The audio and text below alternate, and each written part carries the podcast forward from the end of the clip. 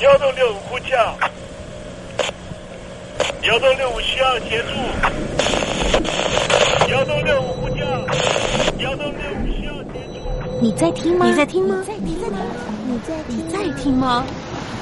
人生如航行，去与返，载满多少故事？你要睡上下铺吗？后面这个地方。如果吵得太累的话，三天都没有洗澡，真的很累，地上就躺着就睡了。我有看到我父母亲，我现在是要去看父母亲的状况。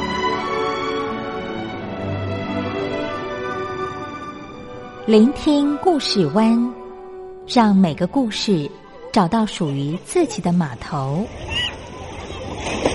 我到了那儿以后，我们就往妈妈家去。我一到那边，就感觉我妈妈已经她能够活活下来都不容易。我知道，他没他没跟我讲，我也不敢问，好好苦。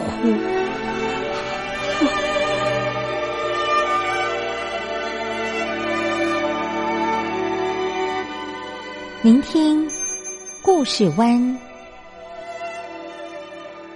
聆听故事湾。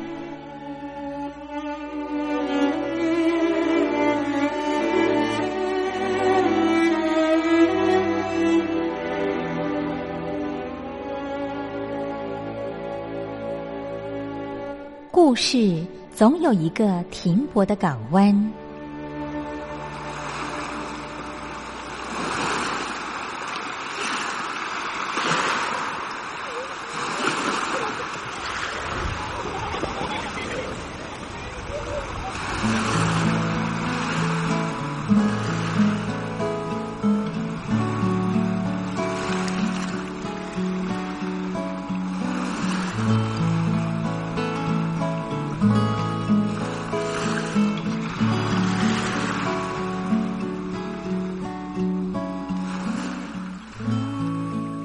一二三四五六七七六五四三二一，大陆听众朋友您好，我是您的好朋友东山林，在台北问候您。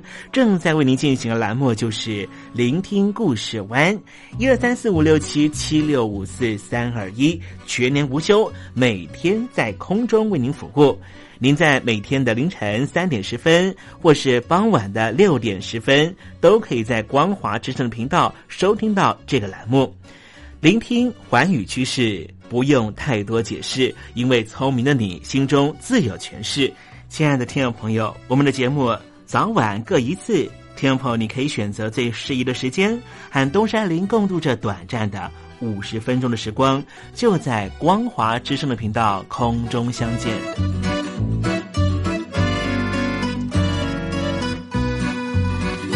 那么，听众朋友，收听、聆听故事湾东山林的节目，到底能够听到什么样的内容呢？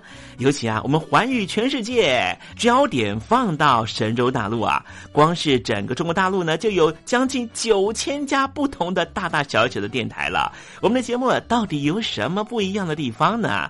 嗯，让东山林自吹自擂一下吧啊。宫中频道何其多，赵钱孙李挺能说。热点平地上直播，仔细听来差不多。直播室外领导多，你说他能怎么说？开场才说茶黑窝，碰上土狼不敢摸。主播低头翻翻稿，导播左右反复搓，想到孩子泪婆娑。好了好了，都别说，且听东山林怎么说。东山林不是红太狼，也不是那喜羊羊，亲亲海上一叶舟，才能自在自在说。客官呐、你拉把椅子随便坐，袒胸露背床上卧，怎么自在怎么做，就当这是自己家，自己家。睁大眼睛，show time！Hello，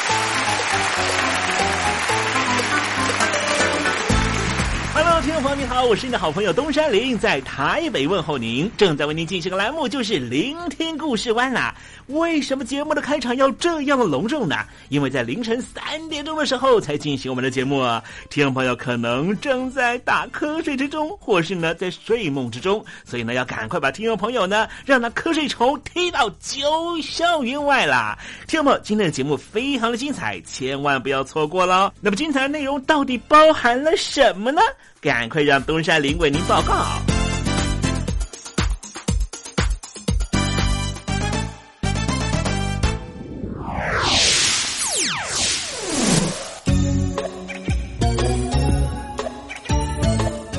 星期三，星期三，猴子去爬山。最近因为武汉肺炎的关系啊，很多的家长都很烦恼哦，因为没有办法呢去公共场所，也没办法到外面呢啊四处走动哈。但是呢，小孩这个充沛的精力，如何在双休假日的时候呢得到最棒的宣泄呢啊？呃，我的很多邻居呢问我，我就说呃啊，哎，可以在家里面玩桌游啊。哎，真的耶！像很多的德国家庭呢，就是透过呢玩桌游的方式啊，陶冶小孩的性情，让小孩的性格能够趋近于稳定啊。好，待会在实证你懂得的环节里面，再跟听众朋友详细的介绍。那么今天节目的下半阶段为您进行的环节就是典故看中国。Sunday, Monday, Tuesday, Wednesday, Thursday, Friday, Saturday.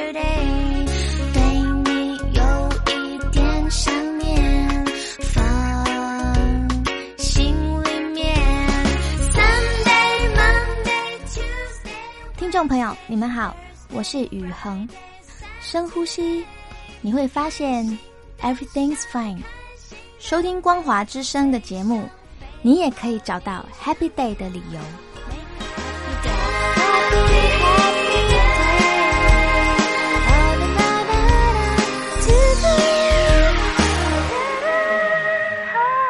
现在，请习近平同志讲话。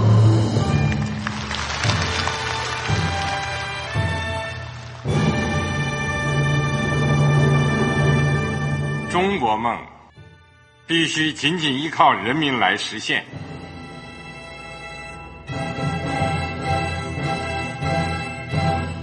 好国民得关心家事、国事、天下事。呃，谢谢发言人。我们注意到，现在那个外面有很多关于前中央政治局委员周永康的一些消息和报道。我不知道发言人对这个事情有没有什么可以呃透露、可以披露的。国家对于公事啊。不是什么东西都要公示的。我只能回答成这样了，你懂的。那么作为天津市来说，每年要偿还的这个公路建设的贷款量有多大？哎，这个郝国民，这个偿还的得回避时政敏感议题。因为他这个这个事儿，我就不好再说太细。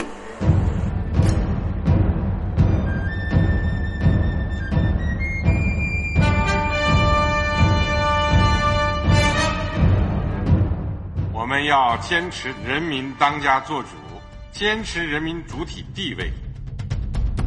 任何官方不宜说太细，期望您体谅的话题，尽在实证，你懂的。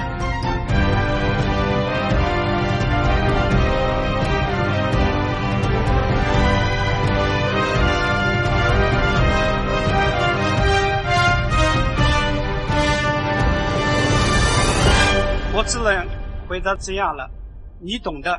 那些官方无法为您说太细的事情，就让东山林为您详细的说明白。天婆早上好，晚上好，正在为您进行的栏目就是聆听故事湾。此刻为您进行的环节就是时政，你懂的，一同关心焦点话题。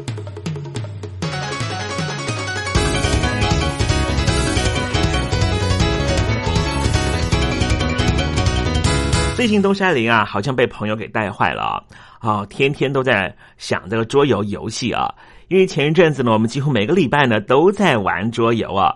啊，虽然说现在的这个频密度没有那么高哈，可是我这突然觉得呢，哎，玩桌游啊，可以让一个人的逻辑力啦，还有一些脑力能够激荡一下哈。啊，有些桌游呢，甚至呢，可以呢测出你的朋友啊真实的性格是什么了。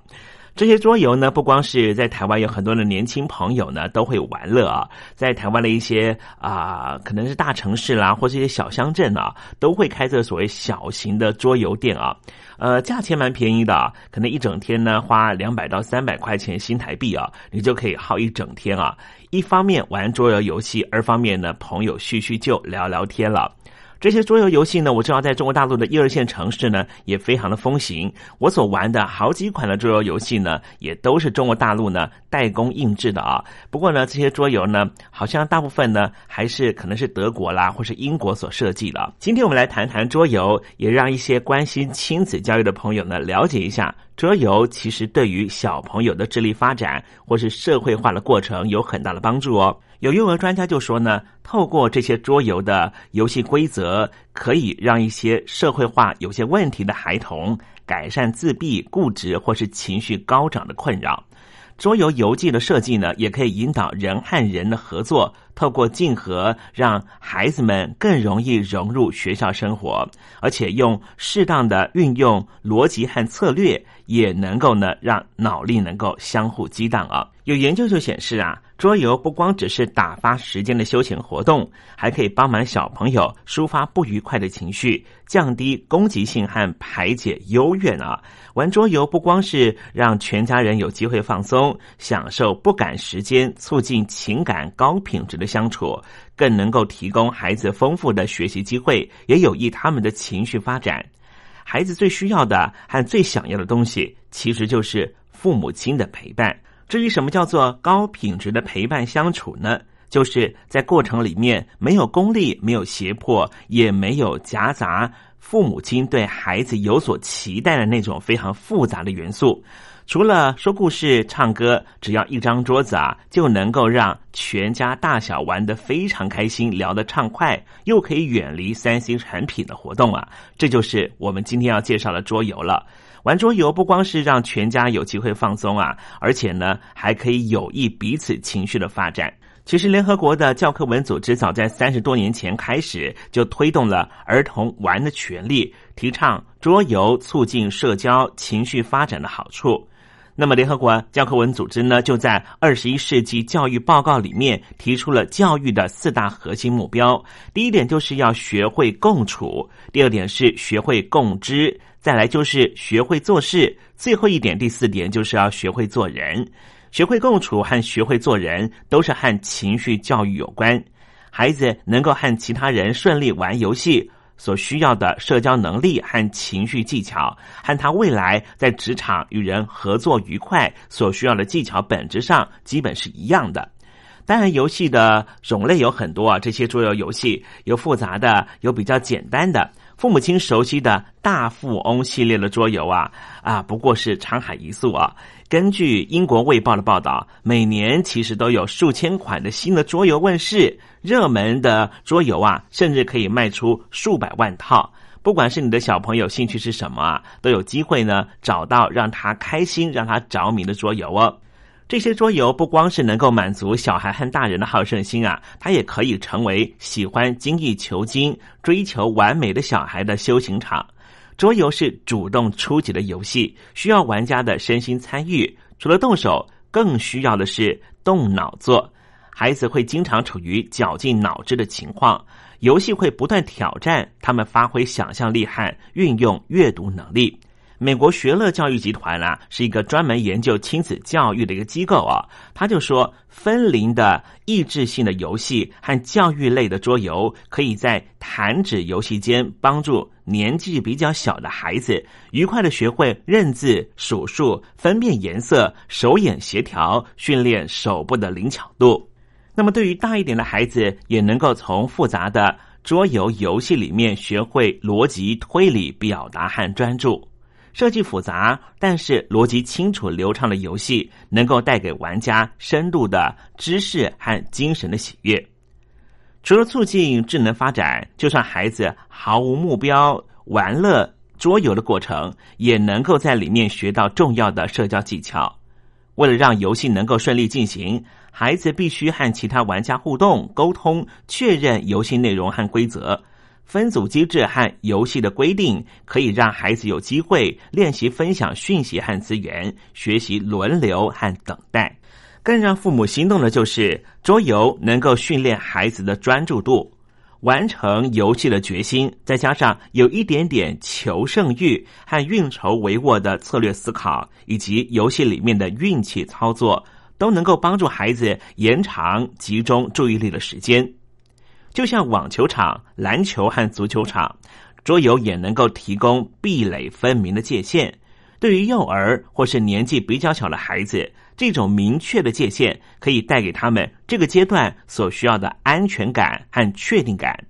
在进入真实的游戏场之前，桌游提供相对安全、有趣的情境，透过游戏帮助孩子把奔放、不受控制的那一面打理成能够理解、遵守规则、界限、不去打扰、影响别人，而能够和他人正常互动的社交性格。桌游也像是大孩子的情绪实验室，因为每一局游戏都能够带来不同的互动和结局。如果我们从学习的角度来看，桌游是强调经验的学习和情绪教育，隐藏在纸板的设计和每次翻牌的瞬间里。在玩桌游游戏的过程里啊，社交上的种种难题，比方说我要不要赢他。这样会不会害到别人？这些问题都会制造出许许多多真实和及时的应对机会，让孩子训练情绪控制、与他人合作以及自我反思。因此，桌游可以帮助孩子学会共处、学会做人极好的一种教具。东山林看过了很多的研究报告，都说让家长意想不到的是，桌游竟然能够帮助孩子学会不轻易放弃。有很多的桌游设计的中心思想都是希望玩家能够坚持到最后一刻，像是可能听众朋友听过有一种桌游叫做溜滑梯和梯子，这是类似蛇梯棋的桌游，这是很容易上手的，它隐藏着重要的人生讯息。游戏里面的运气元素也可以让孩子体会什么叫做瞬息万变。以及世间上有着如运气这种难以预测掌握的东西，所以不论是好运还是坏运都不会一直持续。即使觉得自己快输了，只要愿意坚持下去，说不准下一秒抽到宝物和机会就能够逆转胜，反败为胜呢。对于比较小的孩子，像是三岁到五岁的孩子来说，我赢了是鼓励他们想要进步变强的动力。因此，偶尔让孩子赢几局是没有关系的。对于六岁的孩子，父母可以开始灌输他们公平竞争、遵守规则的概念。因为有些孩子可能还没有准备好，想要改变游戏规则以立自己的胜利。父母可以保留弹性空间，不一定要强迫孩子按照正式的规矩来，但是可以在游戏开始之前问孩子。要照正常的步骤和规则，还是要偷吃步的规则走？等到孩子的技巧成熟了，觉得偷吃布的规则玩起来很没有意思了，就会主动要求按照正式规则来。所以，听众朋友，如果家里头有小孩的话，不妨趁着长假或是双休假日的时候，选几款适合全家共玩的桌游，体验桌游世界的惊奇和美丽。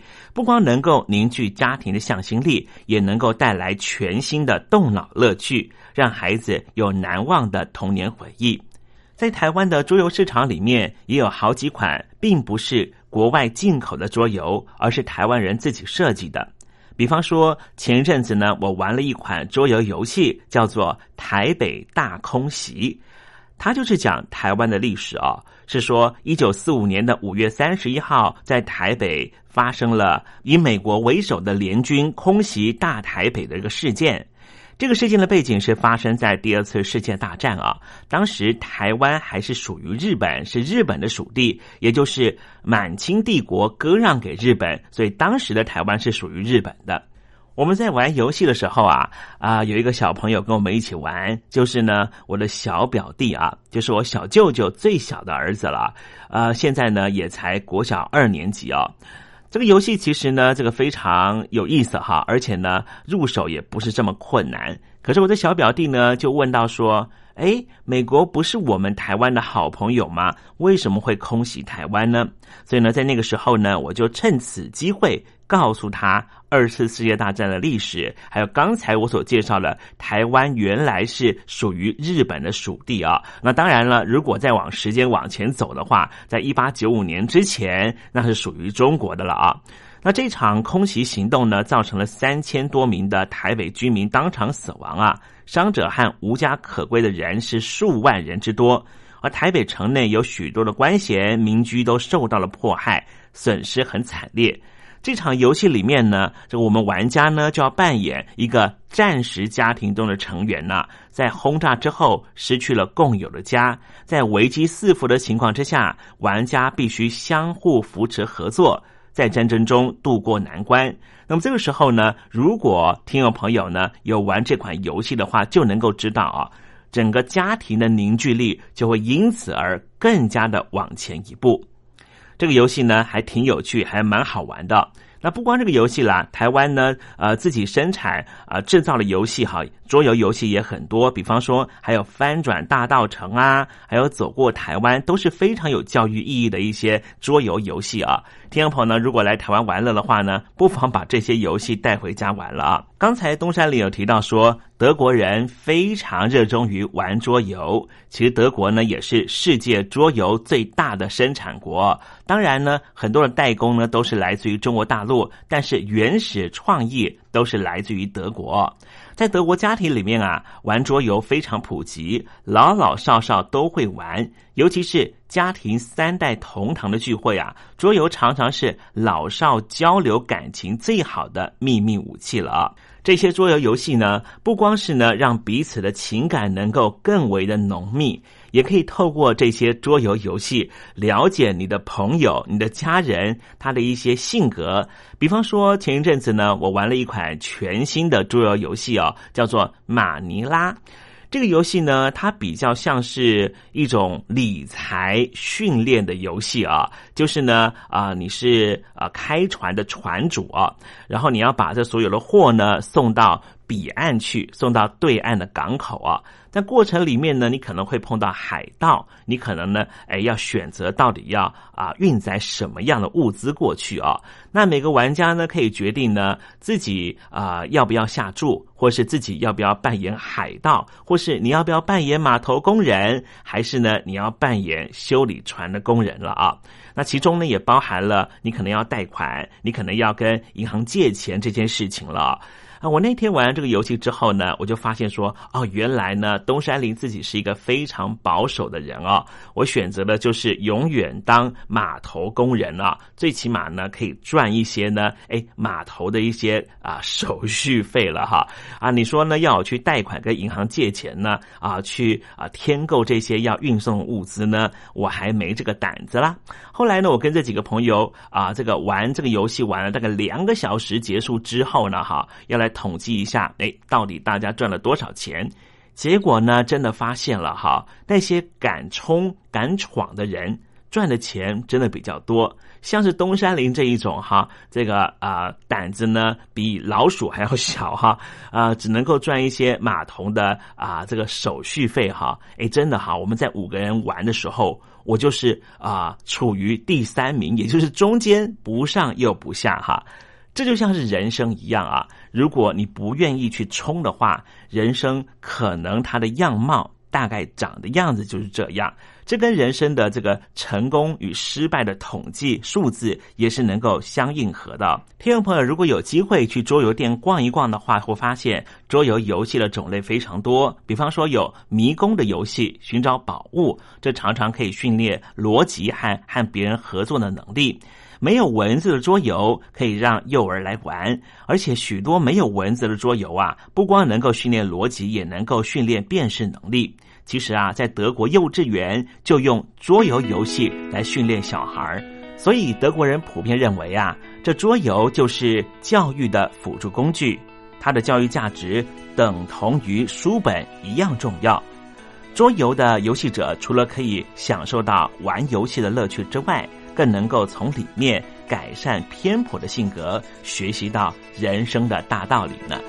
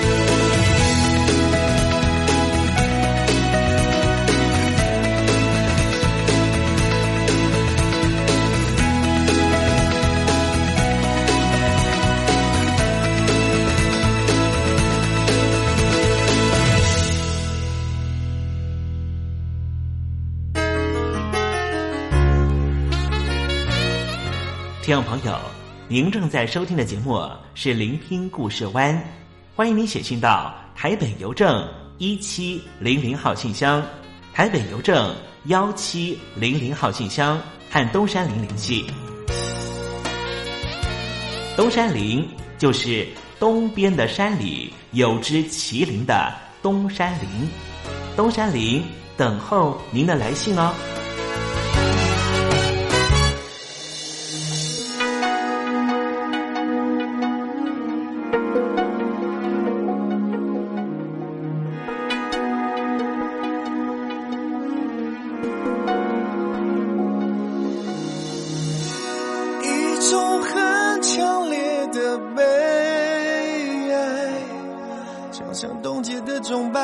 这漫长无际的等待，一旦踏上这个舞台，就要撑到最后一秒，坚持不愿倒下来。谁胜出，谁失败，都是热血澎湃，让姿态，让等待。都变成喝彩，人情债多感慨，我是为谁而赛？只有英雄用一生换最后的一声痛快。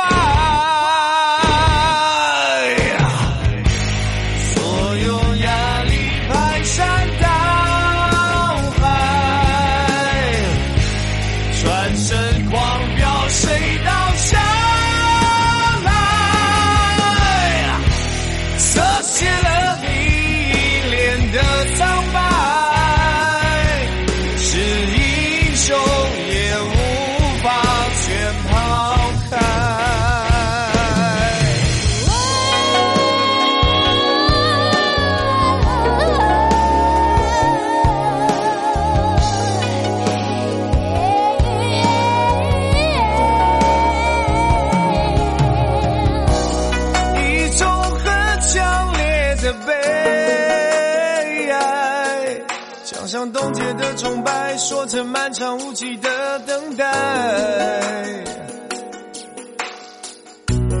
一旦插上这个舞台，就要撑到最后一秒，坚持不愿倒下来。谁胜出，谁失败，都是热血澎湃。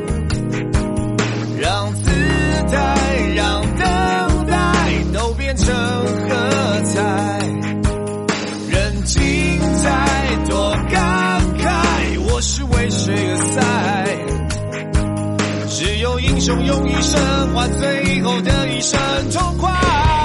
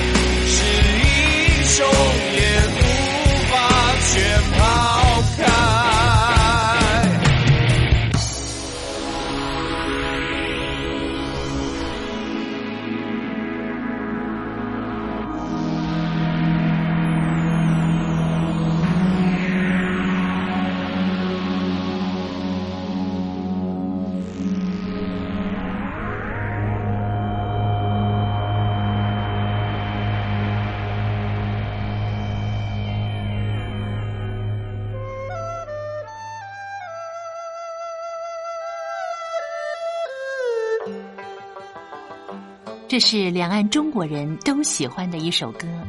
小城故事多，充满喜和乐。如果主持人播错了速度，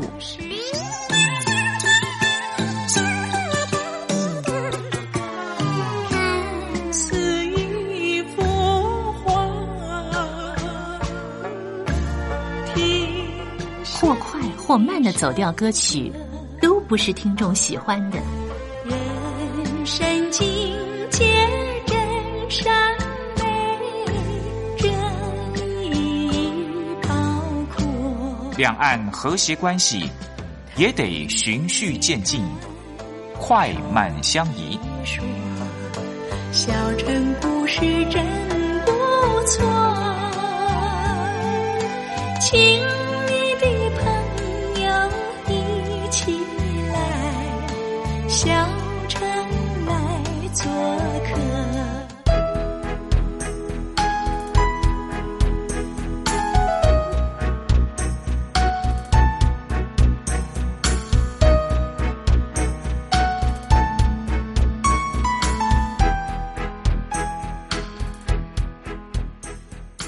活中少不了知性的真，生活中少不了理性的善，生活中也少不了感性的美。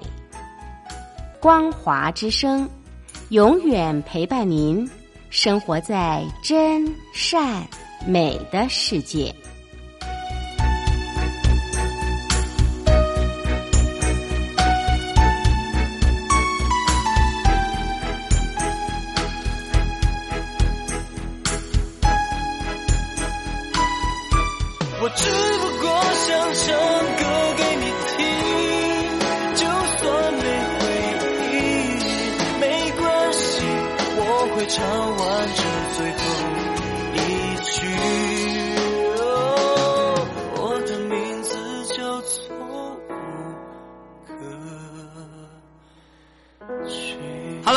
的听众朋友，你好，没错，我就是吴克群。不管你现在在做什么，不管你现在在哪里，吴克群和光华之声在台北问候你。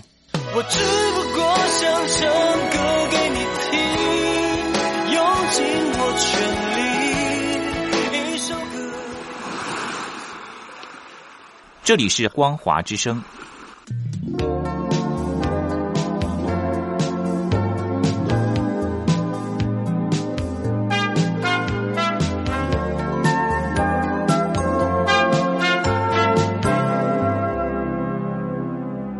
这里是光华之声，正在为您进行的栏目就是聆听故事湾。接下来为您进行的环节就是典故看中国。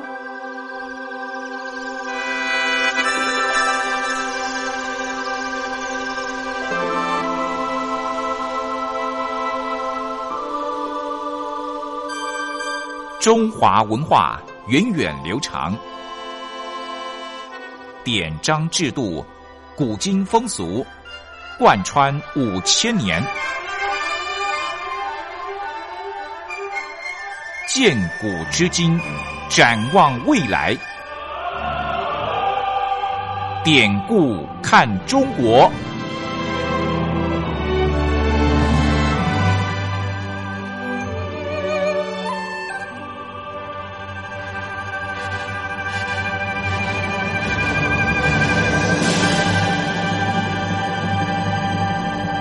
典故看中国。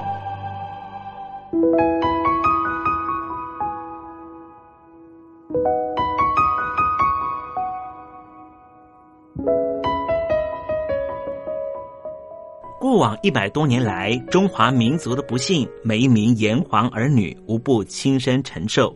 列强的欺门踏户，连番的内战，中共建政后为了统治需求而做的文化捣毁，再再显现当代中华儿女的沧桑。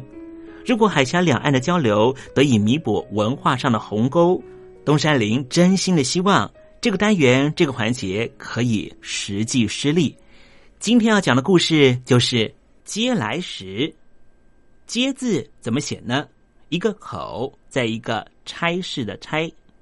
接是呼喊之词，等于说嗨或是 hello 的意思。接来时等于说的是 hello，过来吃吧。后世把接来时当作是侮辱性的施舍，把不吃接来时当作是有骨气的表现。典故是出自《礼记·善公下》，这个典故是源自于齐国发生了严重的荒灾，员外钱敖准备的食物放在路边，等待饥饿的人过来吃。有一名非常饿的人，他用袖子蒙住了脸，拖着鞋子，一脚深一脚浅的走了过来。秦敖左手端着饭。右手提着喝着汤，吆喝说：“哎，过来吃吧！”这个人抬了眼皮看了看，就说：“我就是为了不吃这种嗟来食，才会饿成这个样子。”于是钱敖道了歉，可是那个人还是悻悻然的走了，没有吃这种带着侮辱性的施舍食物，而最后就饿死在路旁。曾子听到这个故事之后，他就说：“实在没有需要这样。他吆喝侮辱你，你当然可以走掉。但是如果大善人钱敖已经明确道歉了，其实还是可以吃这些食物的。”好了，听众朋友，今天的典故看中国为您分享的故事在这里告一段落了。文化的低渗不争朝气。当有一天我们发现自己怎么更有包容力、更有同理心、更能替旁人着想的时候，我们就能够实际感受中华文化的博大精深正在我们的身上发挥作用。让我们拭目以待吧。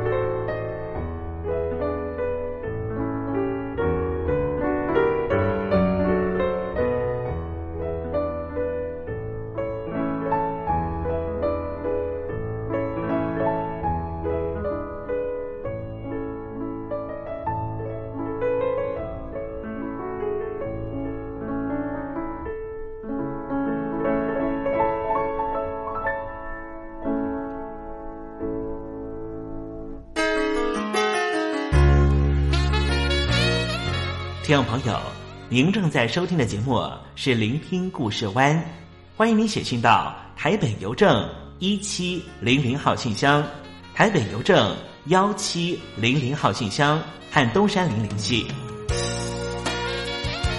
东山林就是东边的山里有只麒麟的东山林，东山林等候您的来信哦。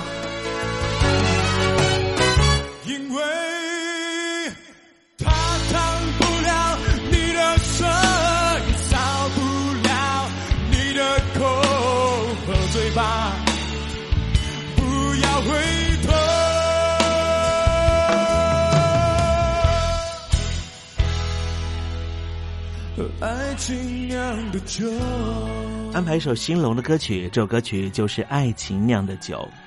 兴隆的老婆就是刘春老师，现在还在生死交关的关头上呢，努力着。我们祝愿刘春老师能够早日康复。有人告诉我，爱情像杯酒，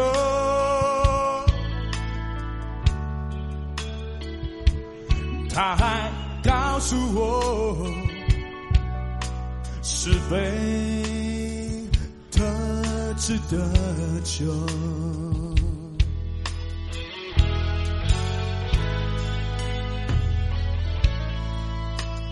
有人告诉我，爱情像杯酒，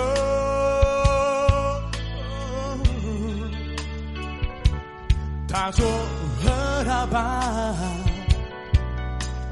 别皱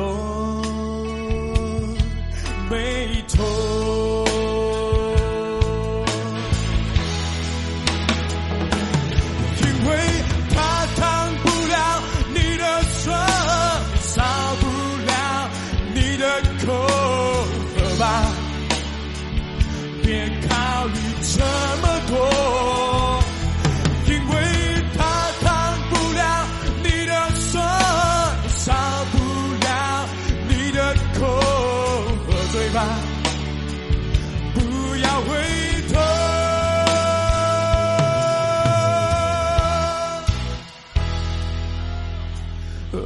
新酿的酒。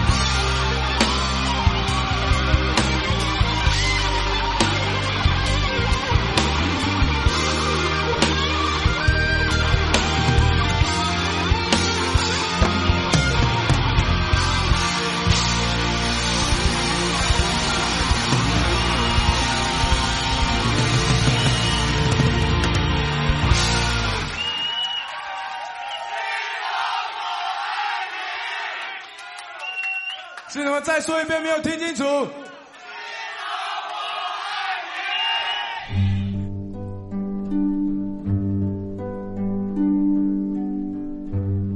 桃花潭水三千尺，不及汪伦送我情。听众朋友，大诗人李白告老还乡，云游四海，从繁华的长安城到安徽乡间的桃花潭。这首送给相见恨晚的朋友汪伦的诗，用词非常淳朴，但是情意深厚。东山林也狗尾续貂一下。台北城杜鹃盛开，不及听友一封短讯，写信给我吧。台北邮政幺七零零号信箱，台北邮政一七零零号信箱。我是东山林，东边的山里有只麒麟的东山林。祝您一切安好，明天再会。